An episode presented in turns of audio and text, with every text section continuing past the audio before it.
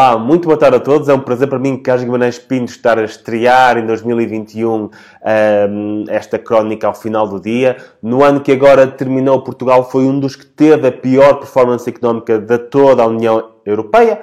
Isto não é novo, acho que hum, em muitos dos anos, dos últimos 20 anos, Portugal uh, teve uh, uma das piores performances da União Europeia, mas este ano há uma desculpa, é que é, foi um ano de pandemia em que o, turismo foi particularmente afetado e Portugal tem uma forte dependência no turismo. Em qualquer parte do mundo, olha-se para esta possibilidade, para esta, eh, para esta dependência uh, que o país tem e diz temos que fazer crescer o resto da economia. O resto da economia tem que crescer mais para não sermos tão dependentes do turismo. Em Portugal, infelizmente, não é assim que se vê a coisa. Um, antes de querer fazer com que tudo o resto cresça, o importante é nivelar tudo o que tem sucesso por baixo. Portanto, já se está a pensar em como é que se vai reduzir os turistas, como é que se vai reduzir as receitas de turismo.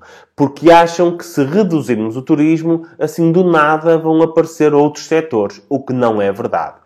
Uh, se olharmos para o resto da Europa, vemos países que têm, apesar de serem mais pequenos do que nós, como a Áustria e a Suíça, uh, têm receitas de turismo muito semelhantes ou até maiores do que Portugal. E nem por isso estão dependentes do turismo ou, tão dependentes como o nosso país. Pelo contrário, como desenvolveram um outro conjunto de setores, não têm tanta dependência do turismo, apesar de terem mais receitas do que nós, um, e por isso não sofreram tanto em 2020.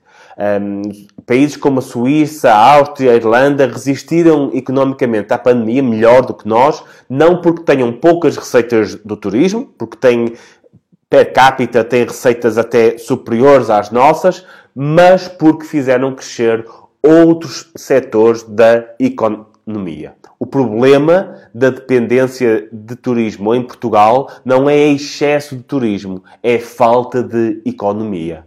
Um, o turismo cresceu em Portugal porque se liberalizou o mercado de alojamento e, acima de tudo, liberalizou-se o mercado da aviação. Mas em vez de pegar nestas lições de liberalização, de abertura e aplicá-las ao resto da economia, o que querem fazer é exatamente o oposto, que é pegar nas mesmas políticas que deprimiram o resto da economia e aplicá-las ao turismo. Proibir, limitar, regular tudo o que for preciso para baixar o turismo. No final, se calhar até vamos acabar menos dependentes do turismo, mas por maus motivos. Tudo o resto ficará igual e sem o turismo ficaremos ainda mais pobres.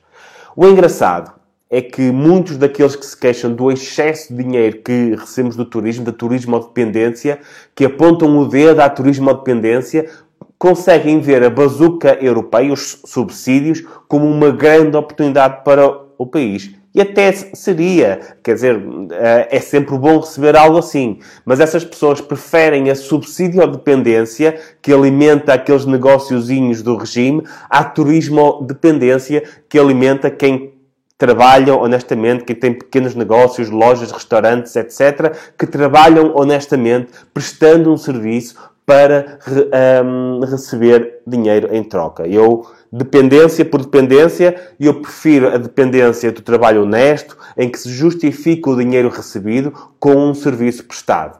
Os subsídios europeus são bem-vindos, mas o que eu gostava mesmo era que estivéssemos numa situação em que não precisássemos tanto desses subsídios como estamos agora.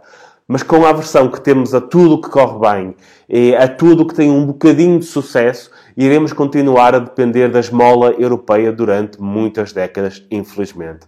Vamos ver se conseguimos mudar esta mentalidade já este ano. Podemos ter sempre esperança.